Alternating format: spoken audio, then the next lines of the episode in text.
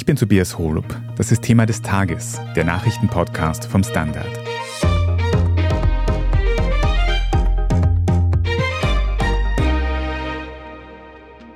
Donald Trump gewinnt wieder Wahlen. Vorwahlen zumindest. Denn in den USA ist jetzt das Rennen gestartet, wer für die Republikanische Partei um die Präsidentschaft kämpfen wird.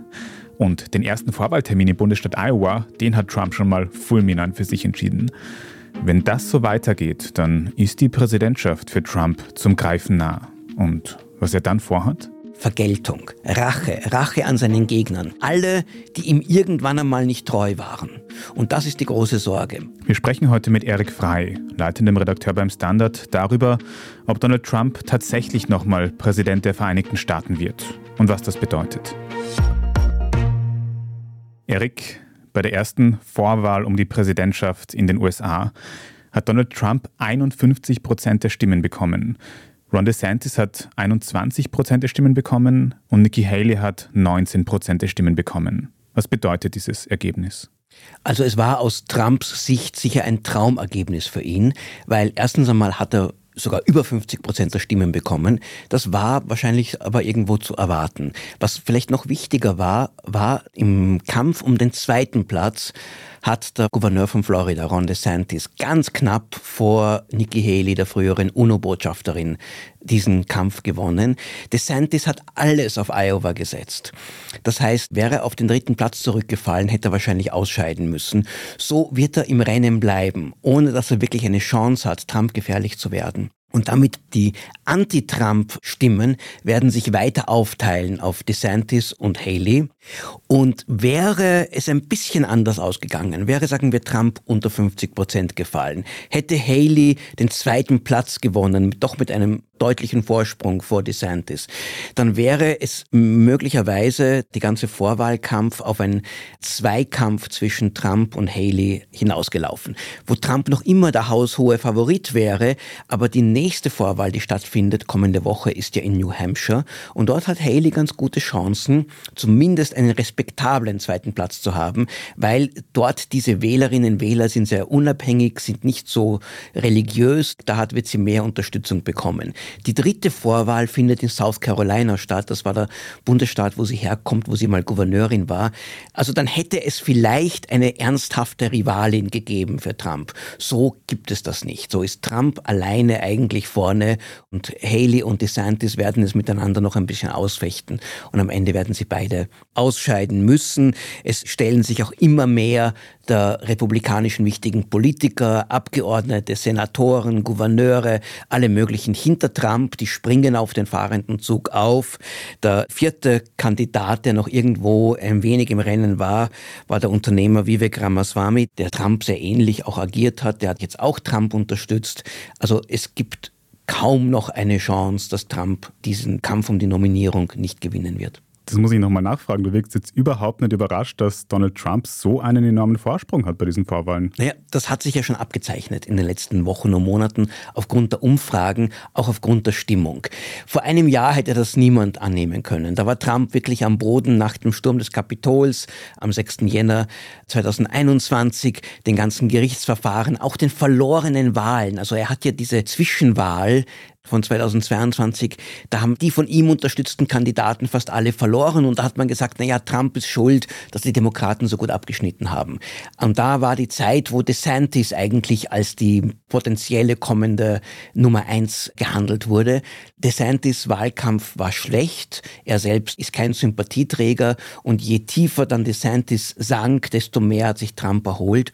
Und wenn man jetzt diese Stimmung in der Republikanischen Partei beobachtet, und das hat sich ja noch verstärkt in den kommenden Wochen und Monaten, Trump wird von der Basis wirklich geliebt. Er ist eine Kultfigur geworden, eine Art von Guru. Es ist egal, was er sagt. Seine Reden sind zum Teil inkohärent, aber sie sind voller, voller Hass, aber auch voller Emotion. Und die Leute kommen dorthin einfach, um ihren Helden dort zu feiern.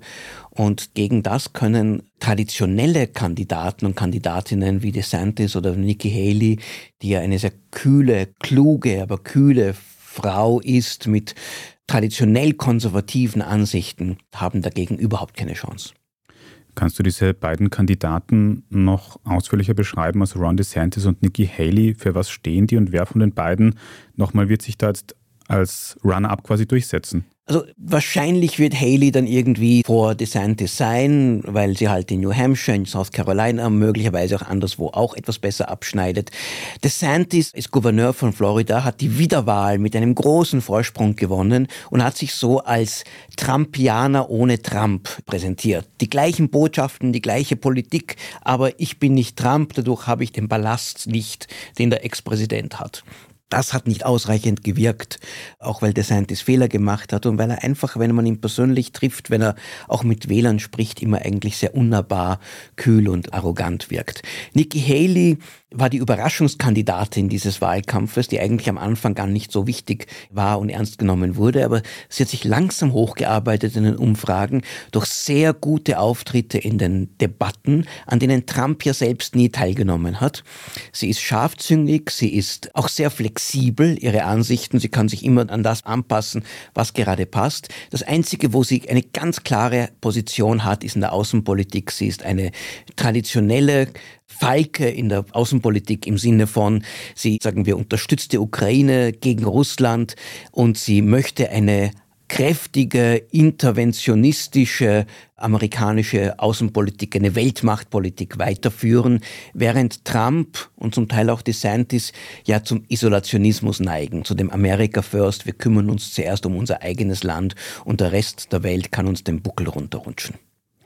Also ich höre da jetzt bessere Chancen für Nikki Haley für den zweiten Platz raus, aber gleichzeitig habe ich gehört, Trump wird trotzdem immer an erster Stelle sein und du rechnest damit, dass dieses Erfolgserlebnis von der ersten Vorwahl sich fortsetzen wird und er diese Vorwahlen gewinnen wird. Ja, also das ist schon in den USA, diese Vorwahlen, die ja eine nach den anderen kommen, da entsteht oft eine Dynamik, wo ein Sieg oder ein Erfolg, wenn man seine eigenen Erwartungen übertroffen hat, dann beim nächsten Mal hilft oder jemand, der enttäuscht, dann sehr schnell auch ihn dann oder sie dann die Wähler auch verlassen verlassen.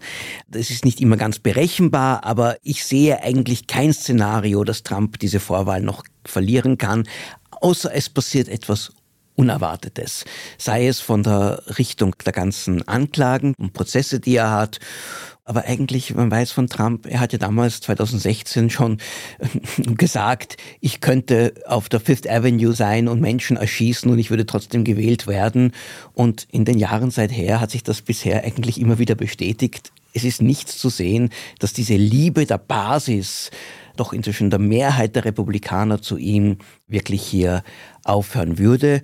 Nikki Haley, es kann gut sein, dass sie jetzt im Rennen um die Vizepräsidentschaft ist, dass sie vielleicht gerne der sogenannte Running Mate wäre, aber da gibt es auch einige andere vor allem Kandidatinnen. Man geht davon aus, dass Trump eine Frau nehmen würde, weil er doch noch immer eine gewisse Schwäche bei weiblichen Wählerinnen hat. Und da ist Haley, die deshalb ja auch Trump vielleicht nicht so hart attackiert, wie es sich manche wünschen würden, bleibt da wahrscheinlich im Rennen. Bis wann entscheiden sich diese Vorwahlen jetzt? Also offiziell ist dieser ganze Vorwahlzirkus erst dann im Sommer vorbei, aber man kann davon ausgehen, dass dieser sogenannte Super Tuesday im März, wo sehr, sehr viele Bundesstaaten gleichzeitig wählen, dass dort eigentlich die Entscheidung dann schon getroffen wird. Wenn Trump dann so deutlich voran ist, wie er es jetzt in Iowa war, dann werden auch die anderen Kandidaten aufgeben, weil es sie dann einfach nur noch Geld kostet und Energie kostet. Und dann ist er der Kandidat der Republikaner. Wie schaut es bei den Demokraten aus? Der amtierende Präsident Joe Biden will wieder Präsident werden. Hat der Konkurrenz innerhalb seiner Partei? Er hat eine gewisse Konkurrenz, aber die ist ziemlich unbedeutend. Das sind Politiker, ein Kongressabgeordneter und eine Esoterik-Coachin, die beide eigentlich keine ernsthafte Rolle spielen höchstens darin, dass Biden zwar der haushohe Favorit ist, aber weiterhin nicht sehr beliebt ist. Sehr viele Demokraten sagen auch, ich möchte eigentlich nicht, dass Biden wieder antritt. Andererseits, wenn der amtierende Präsident sagt, ich trete wieder an, ich möchte zur Wiederwahl, dann ist es bisher noch nie passiert, dass sie dann wirklich diese Vorwahlen verloren haben. Biden hat jetzt auch keine ernsthafte Konkurrenz. Das heißt, man kann fix davon ausgehen, dass Biden nominiert wird. Und deswegen steuern wir auf etwas zu, was vor einiger Zeit noch niemand erwartet erwartet hat, ein sogenanntes Rematch, eine Wiederholung des großen Duells Trump gegen Biden, das wir schon 2020 erlebt haben. Und wenn es dazu kommt im Jahr 2024, wie sind die Beliebtheitswerte der beiden aktuell? Wie könnte das ausgehen? Vor allem auch warum? Ja, man kann ganz einfach sagen, beide sind unbeliebt. Das ist bei Trump schon traditionell. Er war auch als Präsident unbeliebt, danach war er unbeliebt, außer bei den Republikanern und bei seiner Basis, wo er unglaublich geliebt wird. Biden ist ähnlich unbeliebt, die Popularitätswerte sind ähnlich, die sind ungefähr Zustimmung bei 40 Prozent und Ablehnung bei weit über 50 Prozent und das kontinuierlich seit dem Sommer 2021, also seit dem chaotischen Abzug aus Afghanistan, als erstmals seine Werte da deutlich gefallen sind. Warum das so ist, kann sich niemand ganz genau erklären. Denn die Wirtschaftslage ist gut. Biden als Präsident, kann man sagen, ist ziemlich erfolgreich, kann relativ viel durchsetzen. Also eigentlich sollte er nach den konventionellen Maßstäben viel populärer sein, als es ist. Ein Aspekt ist sicher sein Alter. Er ist über 80 und Menschen haben das Gefühl, dieser Mann ist zu alt. Trump ist nicht so viel jünger, aber er wirkt irgendwie dynamischer und jünger, auch wenn es nur dreieinhalb Jahre Unterschied sind. Dazu kommt, dass Biden eigentlich nie ein sehr erfolgreicher Politiker im Sinne von großen nationalen Wahlen war. Er ist ja mehrmals um die Präsidentschaft gekämpft. Jedes Mal ist er gescheitert. Er hat eine Art, die jetzt nicht unbedingt besonders die Menschen anspricht. Und dazu kommt so ein tief sitzender Pessimismus in dem Land, das sich in den USA so verbreitet hat. Eine Angst vor der Zukunft. Und deswegen werden die positiven Wirtschaftsdaten gar nicht als positiv wahrgenommen. Den Menschen geht es finanziell besser. Sie haben mehr Geld zum Ausgeben. Sie geben auch mehr aus. Und trotzdem sagen sie, naja, mir geht's zwar gut, aber die Wirtschaft ist so schlecht und ich habe Angst vor der Zukunft. Dazu kommen verschiedene Probleme in aller Welt. Der Krieg in Gaza schadet beiden. Bei den vielen jüngeren Wählern, die finden, seine Unterstützung für Israel ist zu einseitig und er hat zu wenig Empathie für das Schicksal der Palästinenser im Gazastreifen. Es ist mit China, mit Russland, alles kommt zusammen und irgendwie die Welt wirkt chaotisch und die Menschen haben nicht das unbedingte Vertrauen, dass Biden dieses Land wirklich in eine bessere Zukunft führen kann. Trump kann sich hier im Vergleich zurücklehnen. Er hat eine doppelte Chance. Er war einerseits schon mal Präsident, das heißt, er hat bewiesen, das Land ist damals nicht zusammengebrochen. Gleichzeitig aber ist er auch Oppositioneller und kann Biden von links und rechts attackieren und immer wieder behaupten, unter mir in meiner Zeit war es so viel besser. Menschen haben oft eine verklärte Erinnerung an die Vergangenheit und drei Jahre unter Trump, die ersten drei Jahre vor der Pandemie, waren auch wirtschaftlich gar nicht so schlecht und das ganze Chaos, das er angerichtet hat, das wird inzwischen schon von vielen vergessen oder ist eher ein Elitenthema, die sich damit beschäftigen.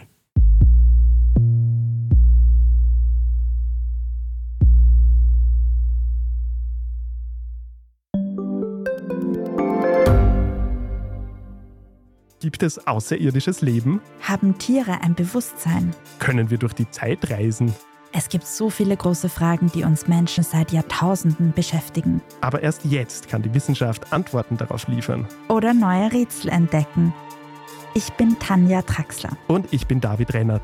Im Standard-Podcast Rätsel der Wissenschaft gehen wir großen Fragen der Menschheit auf die Spur. Wir fragen Wissenschaftlerinnen, was in schwarzen Löchern passiert. Wo die Aliens bleiben. Und die Fusionskraftwerke. Und wo die Mathematik an ihre Grenzen stößt. Rätsel der Wissenschaft. Jeden Mittwoch eine neue Folge. Überall, wo es Podcasts gibt.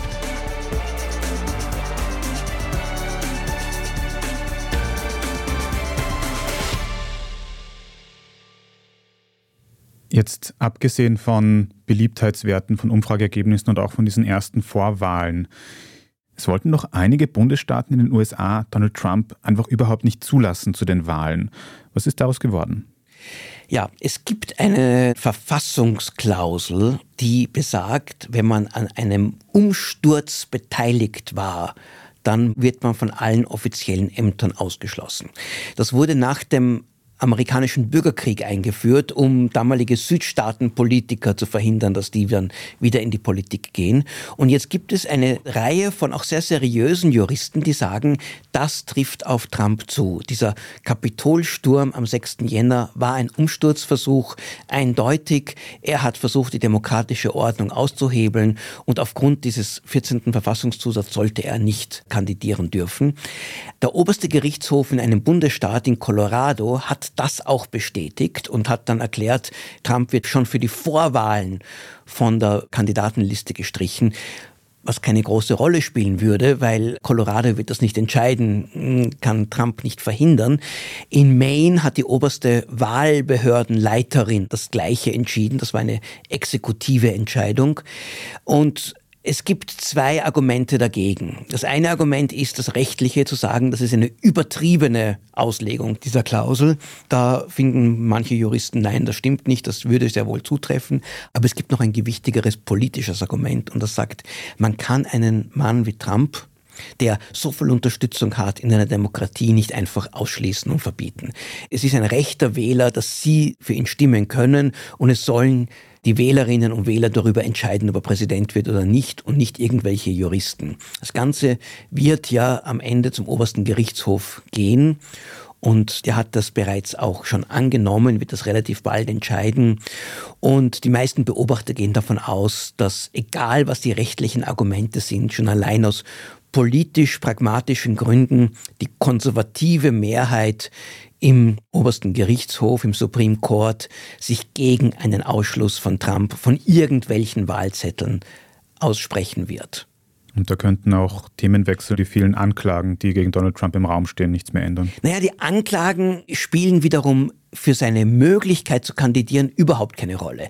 Laut amerikanischer Verfassung könnte Trump auch dann kandidieren und auch zum Präsidenten gewählt werden, wenn er angeklagt ist, wenn er verurteilt ist oder wenn er sogar im Gefängnis sitzt. Da gibt es keinen Ausschließungsgrund. Politisch könnte ihm das theoretisch schaden. Bisher haben ihm die Anklagen genutzt.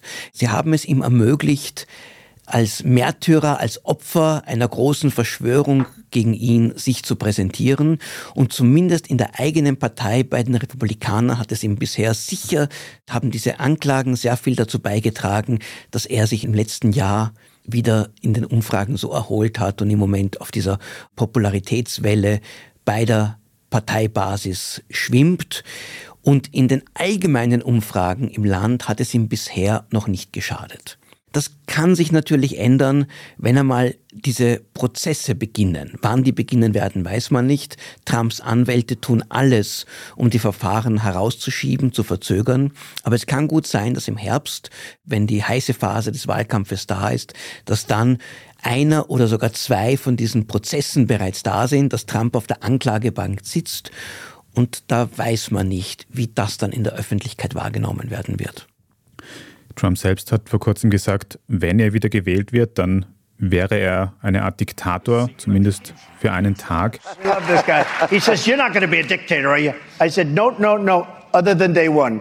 We're closing the border and we're drilling, drilling, drilling. After that, I'm not a dictator, okay? Wie ist das gemeint und wie würde eine zweite Amtszeit von einem Präsidenten Trump ausschauen? Was bedeutet das? Ja, das versucht sich auch jeder irgendwie vorzustellen und die Vorstellungen sind eher düster. Und das liegt weniger daran, was Trump in seinen ersten vier Jahren gemacht hat. Da war er zwar unberechenbar, da war er zwar manchmal wirklich skandalös, aber das Land hat zusammengehalten und es ist keine große Katastrophe passiert. Trumps Politik ist im Moment auch nicht sehr genau zu definieren. Er ist gegen Migranten, das war er schon immer. Da hetzt er oder polemisiert er noch viel stärker als zuvor.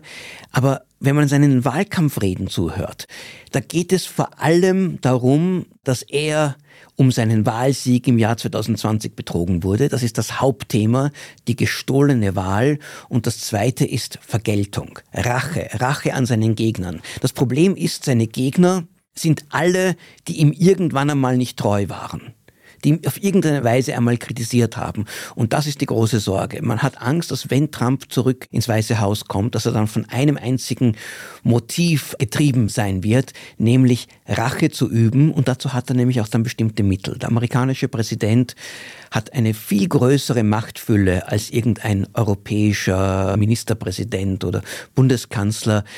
Ein sehr prominenter, eher konservativer Publizist, Robert Kagan, hat einen Artikel geschrieben, genau diese Trump-Diktatur skizziert, wo er gesagt hat, Trump hat zwei Instrumente in der Hand. Das eine ist, er kann das Justizministerium, das traditionell eher unabhängig agieren soll, kann er voll für seine Mittel einspannen. Er kann Anklagen gegen Ermittlungen und Anklagen gegen jeden erheben, nicht nur gegen Joe Biden und dessen Sohn Hunter, gegen alle, die ihm irgendwann einmal im Weg gestanden sind. Nicht, dass sie dann tatsächlich verurteilt werden, aber durch solche Verfahren wird man auch finanziell ruiniert, weil die auch in den USA so teuer sind. Und er kann auch das Militär mit seinen Loyalisten besetzen. Das Militär hat ihm in seiner ersten Amtszeit eigentlich war auf Distanz, hat ihm zum Teil auch Widerstand geleistet gegen Trump vor allem. Und das hat Trump diesen ganzen Generalstabschefs und Generälen auch nicht verziehen. Und die Sorge ist, dass er dann einfach die Militärführung austauscht und sie dann auch möglicherweise gegen, gegen Gegner, gegen Demonstranten im eigenen Land einsetzt. Und dann sind wir bereits auf dem ersten Schritt in eine Diktatur. Interessanterweise hat Trump das Wort Diktatur erst dann in den Mund genommen, als andere darüber geschrieben haben. Also scheinbar gefällt ihm diese Idee. Das, wo andere wie Robert Kagan warnen, denkt sich Trump, nein, nein, das ist eigentlich ganz toll. Genauso werde ich es machen.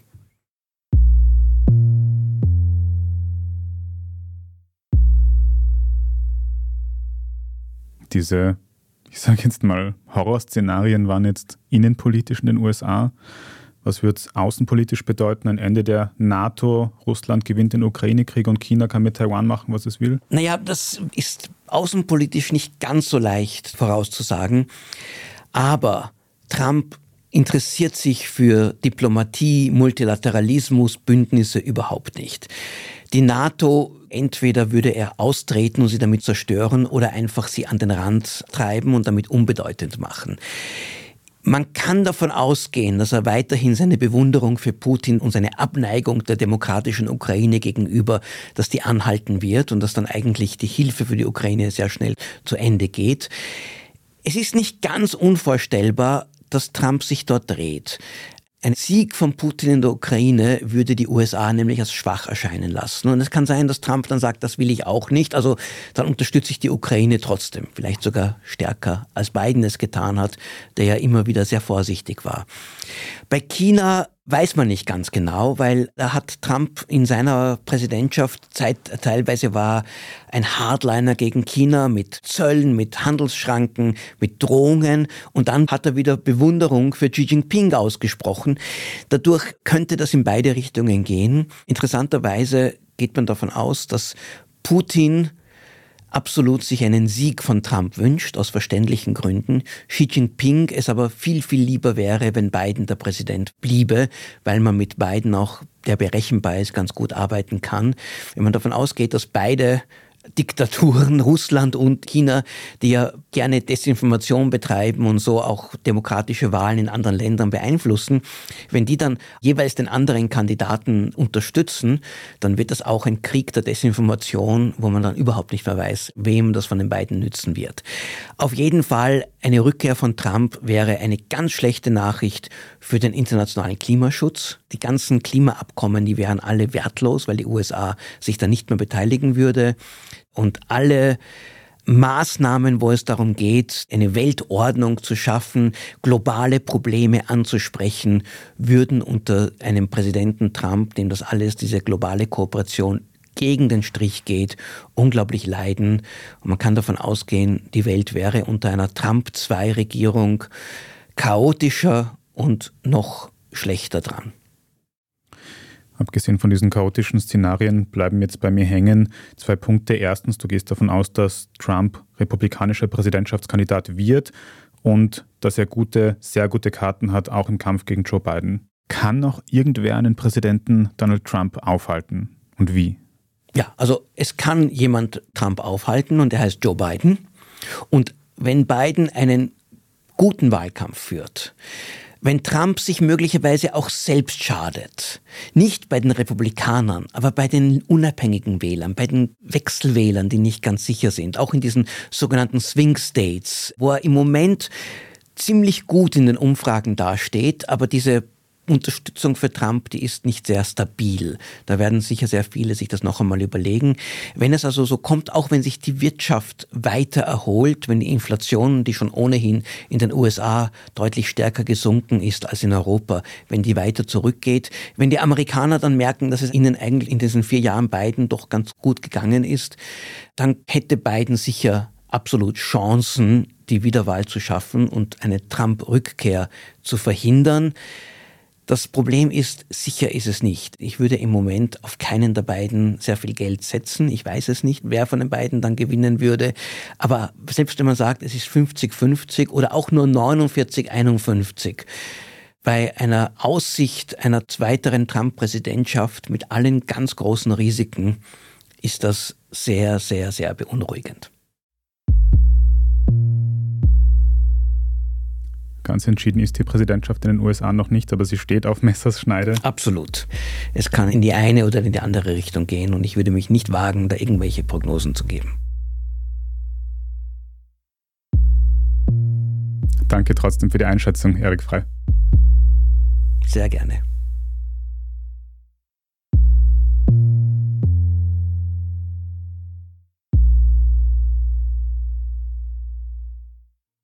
Hier geht es jetzt dann gleich noch weiter mit allen anderen wichtigen Meldungen des heutigen Tages. Unter anderem wird es darum gehen, warum die Teuerung in Österreich viermal so hoch war, wie sie sein sollte im vergangenen Jahr. Um keine weitere Folge von Thema des Tages zu verpassen, kann man uns auf Apple Podcasts, Spotify oder auf allen anderen Podcast-Plattformen abonnieren und bei der Gelegenheit am besten auch gleich eine gute Bewertung oder einen netten Kommentar dort lassen. Vielen Dank dafür. Es geht gleich weiter.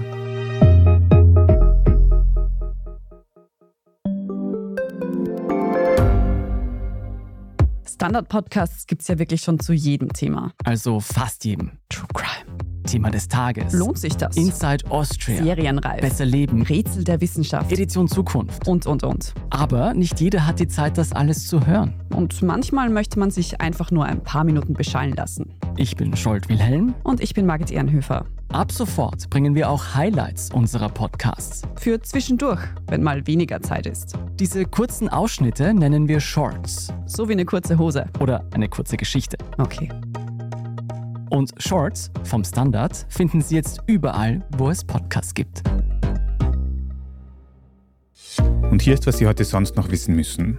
Erstens, das Leben in Österreich ist im vergangenen Jahr um 7,8 Prozent teurer geworden. Das hat die Statistik Austria für 2023 jetzt abschließend berechnet. Damit war es schon das zweite negative Rekordjahr in Folge. Im Vergleich mit anderen Ländern steht Österreich besonders schlecht da. Im europäischen Durchschnitt hat die Inflation rund 5 Prozent betragen. Österreich lag deutlich darüber. Und das offizielle EU-Ziel von 2 Prozent haben wir sowieso fast um das Vierfache übertroffen. Trotz dieser schlechten Zahlen stimmt zumindest die Richtung. Am Anfang des vergangenen Jahres lag die Teuerung auf ihrem absoluten Höchstwert von über 11 Prozent. Bis zum Jahresende hat sie sich dann aber fast halbiert auf etwas über 5 Prozent. Und dieser Trend sollte sich jetzt auch im aktuellen Jahr langsam fortsetzen, sagen ExpertInnen. Zweitens, wir berichten im Podcast ja nicht oft über Sport und noch seltener über Handball, aber meine Kollegen im Standard Sportressort versichern mir, dass sich da gestern eine Sensation abgespielt hat.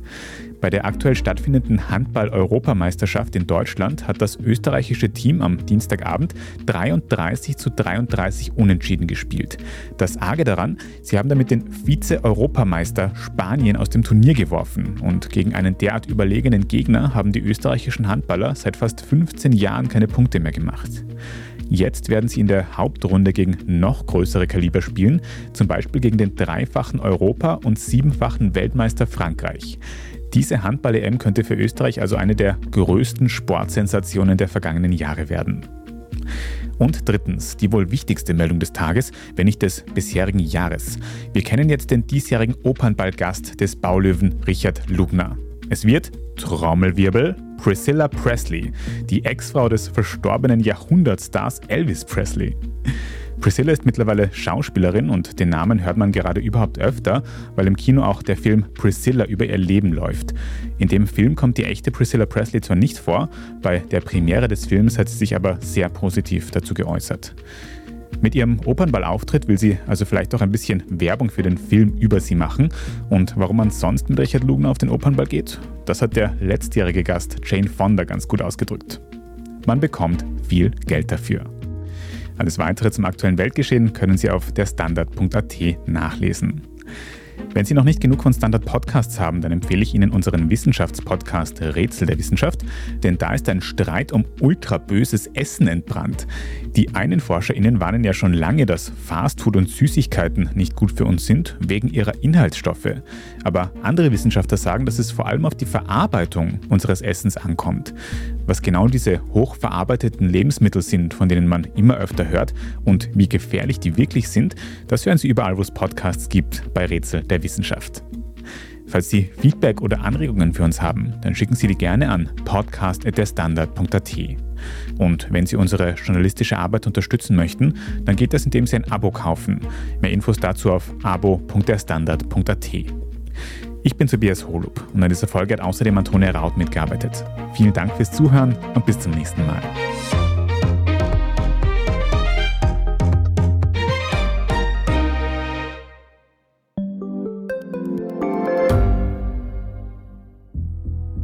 Was ich nicht nachvollziehen kann, ist, warum an jedem Unrecht immer ich schuld sein soll.